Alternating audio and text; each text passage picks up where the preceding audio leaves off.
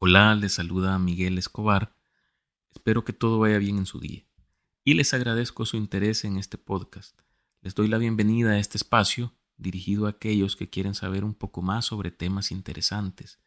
En esta ocasión vamos a hablar sobre un personaje eh, sumamente importante en la historia de la antigua Roma y, por qué no decirlo, de la sociedad occidental, quien falleció asesinado en fecha 15 de marzo del año 44 a.C. Me refiero a Cayo Julio César, quien fuere cónsul y posteriormente dictador de Roma desde el año 48 a.C. hasta su muerte. Fue un gran líder militar y político, traicionado por un grupo de senadores romanos quienes vieron en él una amenaza al modelo de Estado republicano. Entre los conspiradores que tramaron este magnicidio se encontraba Marco Junio Bruto, quien fuere muy cercano a Julio César, y de quien se dice, en la Divina Comedia de Dante Alighieri, es uno de los habitantes del noveno círculo del infierno, morada que comparte con otros traidores como Judas Iscariote. Siendo esta mención una prueba del impacto que tuvo este suceso en la historia de la humanidad. Cayo Julio César nació en el año 100 a.C., en el seno de una familia patricia, que por aquel tiempo era una clase privilegiada de ciudadanos que poseían una gran riqueza y poder político. Se consideraba que los patricios eran descendientes de las familias aristocráticas más antiguas de Roma y se distinguían por su educación, cultura y tradición. Los patricios gozaban de numerosos privilegios políticos, incluyendo el derecho a ocupar cargos públicos importantes y a votar en la Asamblea Popular también se les concedió gran influencia en la religión y en la vida militar romana, y eran los únicos que podían optar a ocupar ciertos cargos militares y religiosos, lo que sin duda puso al joven Julio César en una posición privilegiada desde los inicios de su vida. Si bien su familia no había ocupado altos cargos, las inclinaciones del grupo le volcaban hacia la política. Julia una hermana del padre de César, se había casado con Cayo Mario, plebeyo de origen, pero hombre muy poderoso por su capacidad militar a través de quien la familia ingresó en los círculos de la política, en una facción denominada los populares, una especie de partido político que estaba conformado por una nueva aristocracia, que buscaban acabar con el dominio de la clase noble conservadora en la política romana el padre de Julio César no pudo sino acceder al segundo cargo de mayor importancia del Estado, la pretura. Ostentaba dicho cargo cuando su hijo de 15 años debió asistir a la ceremonia en la que se abandonaban las vestiduras infantiles orladas de púrpura y recibía la toga viril. La vida de Julio César fue muy accidentada desde temprana edad. A los 15 años tomó por esposa a Cornelia, hija de Signa, uno de los dirigentes máximos del Partido Popular y hombre todopoderoso en Roma. César tuvo con ella una hija, Julia, a la que estuvo vinculado toda su vida y por la que siempre sintió un profundo afecto, a pesar de que su relación matrimonial con Cornelia fue casi circunstancial. Al iniciarse su vida matrimonial, César debió de ingresar en el círculo de hombres importantes, pues fue designado Flamen Dialis, es decir, sacerdote de Júpiter, el más importante de los dioses romanos. Esto fue em, en el año 82 a.C. En ese mismo año, el cónsul y general romano Sila regresó victorioso a Roma después de una guerra civil que había tenido lugar en la República. Y como era de esperarse, tomó cumplida venganza sobre sus adversarios, los populares. A muchos los asesinó, proscribió el ascenso a cargos públicos de sus descendientes, incautó sus bienes e instauró una nueva forma de Estado, inaugurando un tipo de dictadura absoluta por tiempo indefinido, concepto que Julio César no olvidaría en el futuro. En cuanto a César, le fue exigido que se divorciara de Cornelia, sin embargo se negó, lo que le valió la proscripción de Roma, por lo que tuvo que huir al exilio en Asia.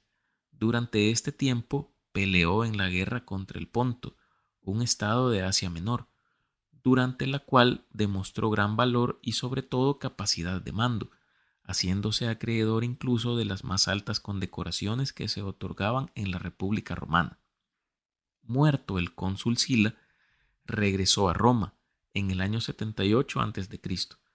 e inició en esta ocasión una carrera como abogado, haciéndose rápidamente de una buena fama debido a su calidad como orador. A pesar de su éxito, decidió viajar a Rodas para estudiar filosofía y retórica con Apolonio Molón, un brillante y renombrado maestro, quien encontró en su discípulo excelentes cualidades innatas para la elocuencia. En su corta vida, César había ya adquirido bastante experiencia en los quehaceres públicos y había ejercitado su capacidad de mando. En el año 69 a.C. fue elegido cuestor para la provincia romana de Hispania, lo que hoy en día es Portugal y el sur de España, siendo el primer cargo que ostentó dentro de la llamada cursus honorum o carrera política en la antigua Roma. Posteriormente tuvo otros cargos públicos como el de propretor de Hispania y edil curul dentro de Roma. Pero fue en el año 63 a.C. cuando tuvo su primer ascenso importante como Pontifex Maximus, el cargo más alto dentro de la religión romana. Recordemos que ya anteriormente César había sido eh, nombrado sacerdote de Júpiter y en el año 62 a.C. fue elegido como pretor urbano, un puesto distinguido e importante pues dentro de sus funciones se encargaba de dirimir conflictos entre ciudadanos romanos. Sin embargo, tiempo después, al comenzar a acuñar más poder, alianzas e influencia en la política, fue nombrado propretor de Hispania y enviado allá. En el año 60 a.C. surge el primer triunvirato, constituido por Julio César, Pompeyo Magno y Marco Licino Craso.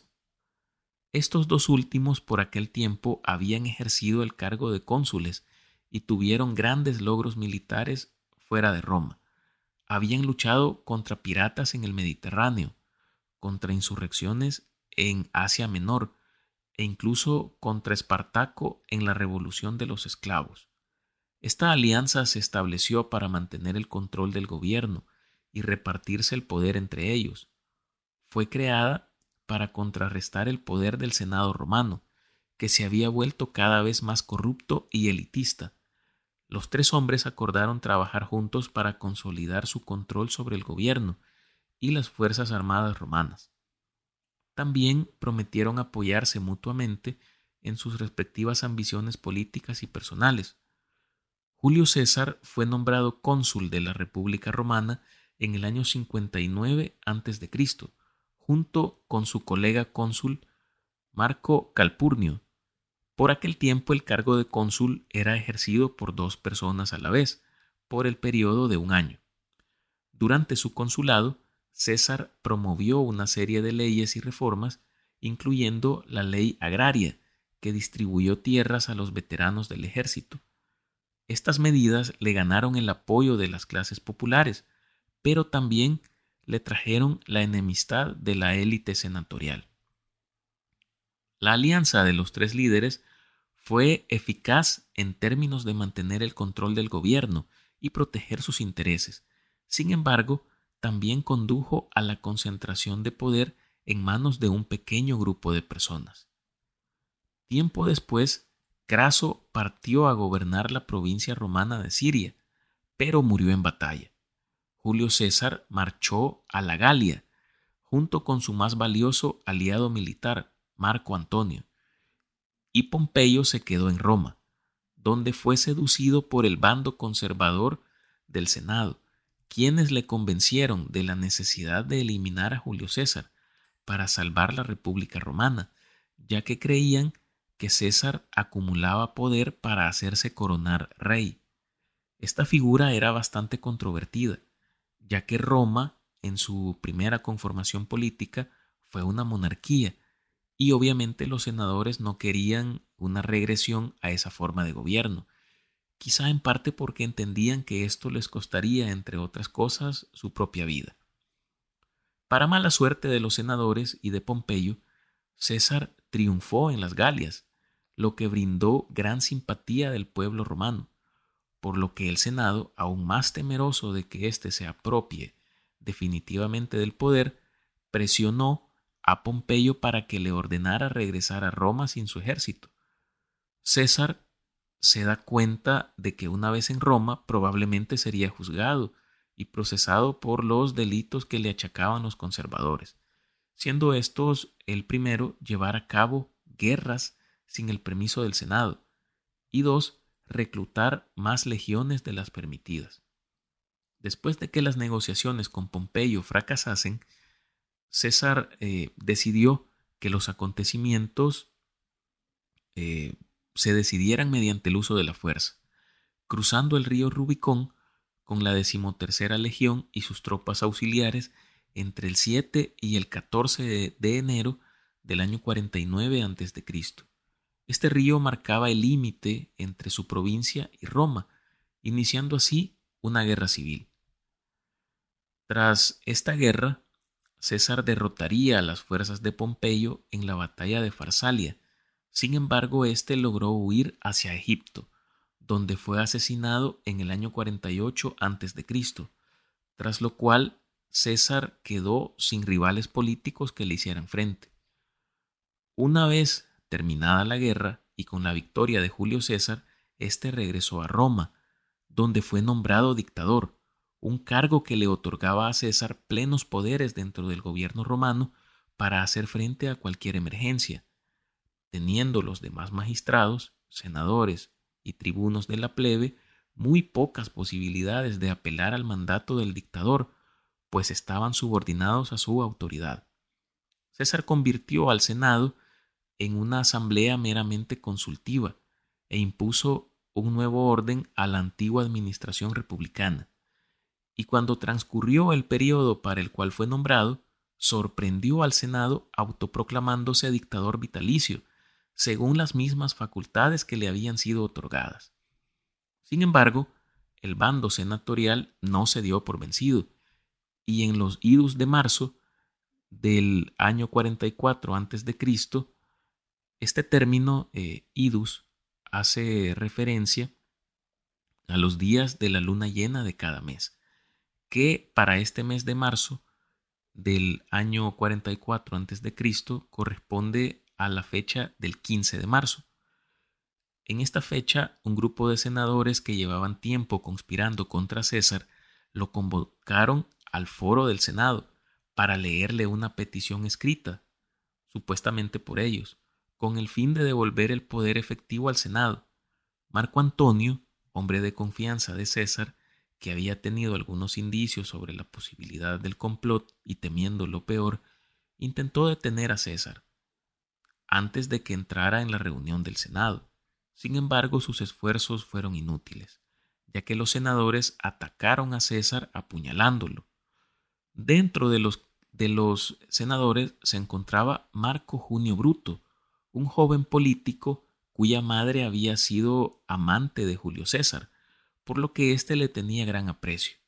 De hecho, y a manera de resaltar esta situación, se ha dicho, según historiadores, que en sus últimas palabras César expresó con sorpresa y dirigiéndose a Bruto, Tú también, hijo mío. Después de lo cual se cubrió el rostro con su túnica en señal de decepción y murió. A causa de estos eventos, se dio una guerra civil que culminó con el establecimiento del imperio como forma de gobierno de Roma, siendo el primer emperador Augusto César hijo adoptivo del difunto dictador Julio César. Como parte de su, de su legado son eh, básicamente las conquistas militares. Fue un general exitoso y conquistó gran parte de la Galia, actual Francia y Bélgica, además de Britania. Sus victorias militares ampliaron el territorio de Roma y aseguraron su hegemonía en el Mediterráneo. Su legado también está marcado por reformas políticas, ya que como cónsul y posteriormente como dictador, César promovió una serie de reformas políticas y económicas que mejoraron la vida de los ciudadanos romanos. Estas incluyeron la creación de nuevas leyes como su reforma agraria, la reorganización del calendario romano y la construcción de nuevas infraestructuras. Además de esto, em, en, el ámbito del, del lenguaje, César fue un escritor y orador talentoso que promovió el uso del latín como lengua franca en Roma y en todo el imperio. Esto contribuyó a la difusión de la cultura romana y a la propagación de la lengua latina como base para las lenguas romances modernas, como por ejemplo nuestra lengua, el español, el francés, el portugués y otras. Fue también una gran inspiración para futuros líderes. César se convirtió en una figura legendaria en la historia occidental y ha sido fuente de inspiración para muchos líderes a lo largo de los siglos, entre estos Napoleón Bonaparte. Hemos llegado al fin de este episodio. Espero que lo hayan disfrutado, que hayan aprendido algo nuevo y sobre todo espero haber despertado su curiosidad sobre este tipo de temas. Si es así, los animo a suscribirse, recomendar y calificar este podcast en su plataforma preferida. Nos escuchamos en la próxima para conocer un poco más sobre un nuevo tema. Saludos y hasta pronto.